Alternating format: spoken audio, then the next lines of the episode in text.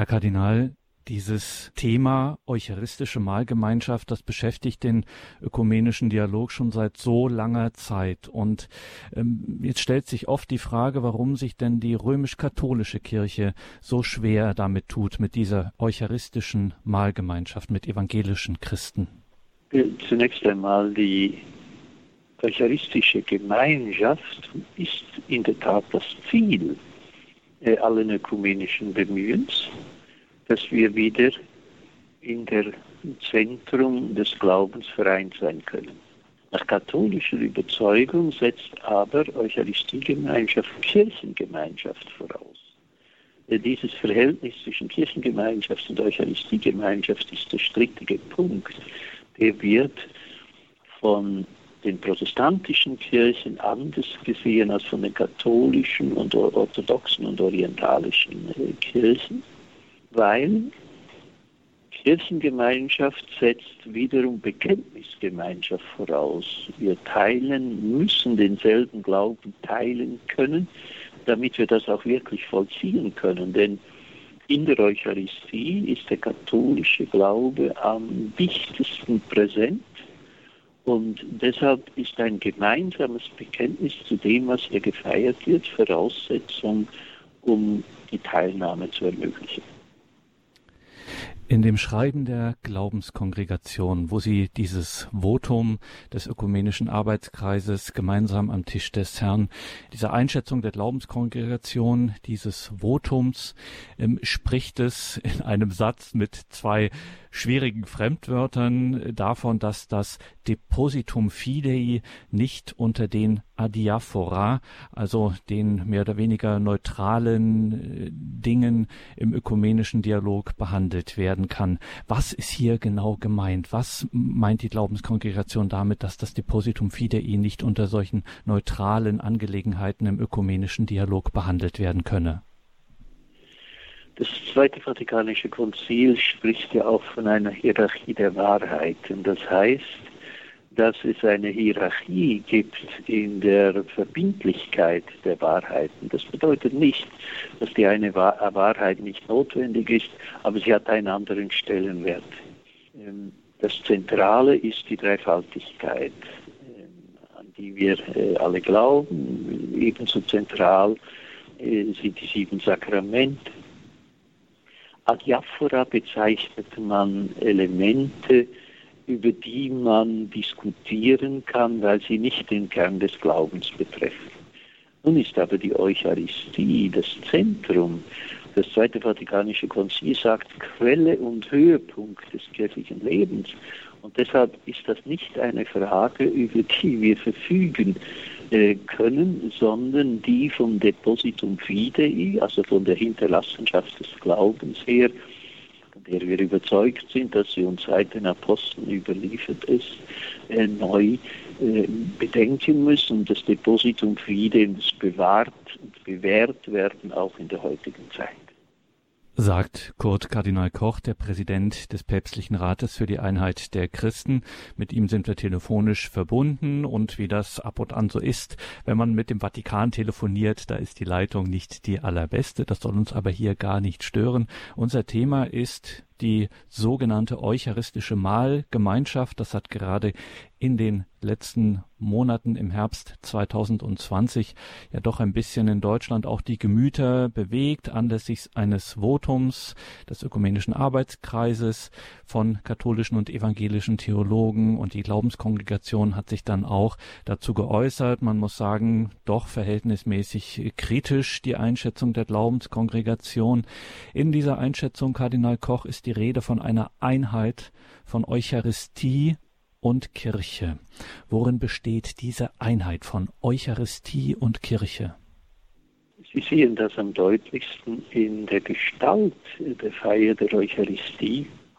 Nach dem Einsetzungsbericht, nach der Wandlung kommen drei Teile Kommuniones. Erstens die Gemeinschaft mit der Kirche, Communio Ecclesiae, dann die Gemeinschaft mit den Heiligen, Communio Sanctorum, und die Gemeinschaft mit den Verstorbenen, Communio Mortuorum.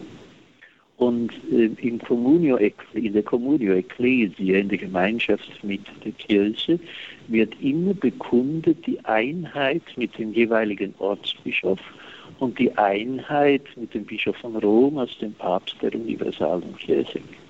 Es geht hier nicht darum, dass wir für den Bischof und den Papst beten.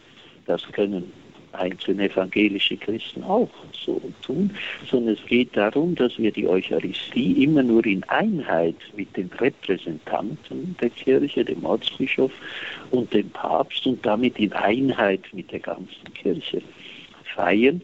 Und deshalb setzt die Teilnahme an der Eucharistie, die Gemeinschaft mit der Kirche voraus. Das war eigentlich die Überzeugung schon der frühen Kirche, dass man in jene Kirche äh, zur Eucharistie geht, zu der man gehört. Und wenn wir schon einen Ökumeniker wie Sie, Kardinal Koch, am Apparat haben, das Schreiben der Glaubenskongregation spricht von bereits erfolgten Annäherungen, Annäherungen im Eucharistie- und Amtsverständnis. Welche Annäherungen sind das denn? Die Annäherungen hat es in der Tat gegeben, aber vor allem mit den Lutheranen. Nicht? Und die Schwierigkeit ja beim, ökumenisch, beim Dokument des ökumenischen Arbeitskreises ist, dass sie von allen evangelischen Kirchen äh, reden. Man, es wird eigentlich nie genau gesagt, wen sie eigentlich meinen aber zum Beispiel zwischen den Lutheranen in Deutschland und den Reformierten in der Schweiz ist im Blick auf das Abendmahl sind äh, relativ große Differenzen noch vorhanden aufgrund meiner eigenen Erfahrung aus der ähm, äh, Schweiz. Weit am weitesten vorangekommen sind wir in der Tat mit den Lutheranen Viele Lutheraner glauben in der Tat an die Realpräsenz des Herrn in der Eucharistiefeier. Sie sind auch überzeugt, dass es ein Amt braucht. Das ist beispielsweise bei den Reformierten nicht in anderer Weise gegeben. In der Schweiz gibt es beispielsweise in der reformierten Kirche keine Bischöfe. Für die katholische Kirche ist das Bischofsamt nicht ein Amt, das man haben kann oder nicht, sondern ist für das Kirchensein äh, konstitutiv. Also in dem Sinne gibt es Annäherungen in diesen Fragen, die erfreulich äh, sind. Auch über den Opfergedanken in der Eucharistie gibt es ökumenisch sehr schöne Konsense, aber es sind nach wie vor offene Fragen, die, über die man nicht hinweggehen kann. Wir sind hier im Gespräch mit dem Präsidenten des Päpstlichen Rates für die Einheit der Christen, Kurt Kardinal Koch. Anlass unseres Gesprächs ein Votum des Ökumenischen Arbeitskreises des sogenannten Jäger-Stellin-Kreises, ein Votum zur Eucharistischen Mahlgemeinschaft. Das wurde auch diskutiert bei der Deutschen Bischofskonferenz und es gab auch eine Einschätzung der Glaubenskongregation, die doch kritische Fragen an dieses Votum des Arbeitskreises stellte. Die Glaubenskongregation Kardinal Koch spricht auch von Grundzügen der eucharistischen Theologie des Zweiten Vatikanischen Konzils, die in diesem Votum nicht ausreichend zur Sprache oder berücksichtigt worden wären.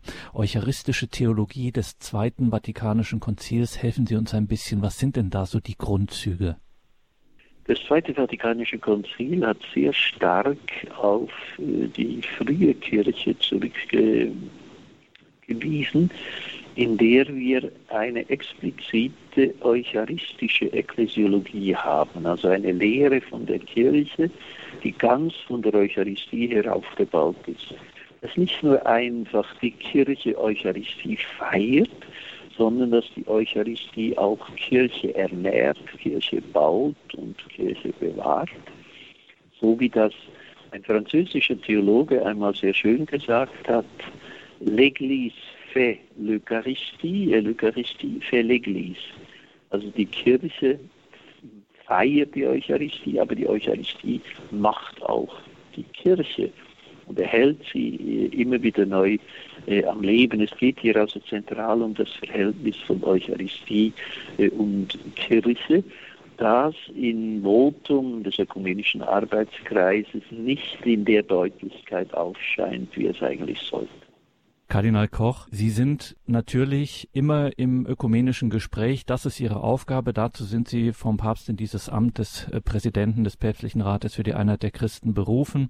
Ist an dieser Stelle die Diskussion um eine Annäherung äh, auch in Richtung Eucharistie zwischen evangelischen und katholischen Christen was uns ja gerade in Deutschland sehr berührt, ist da ein Gespräch an ein Ende gelangt oder können wir weiter im Gespräch bleiben? Gibt es Möglichkeiten, sich weiter anzunähern?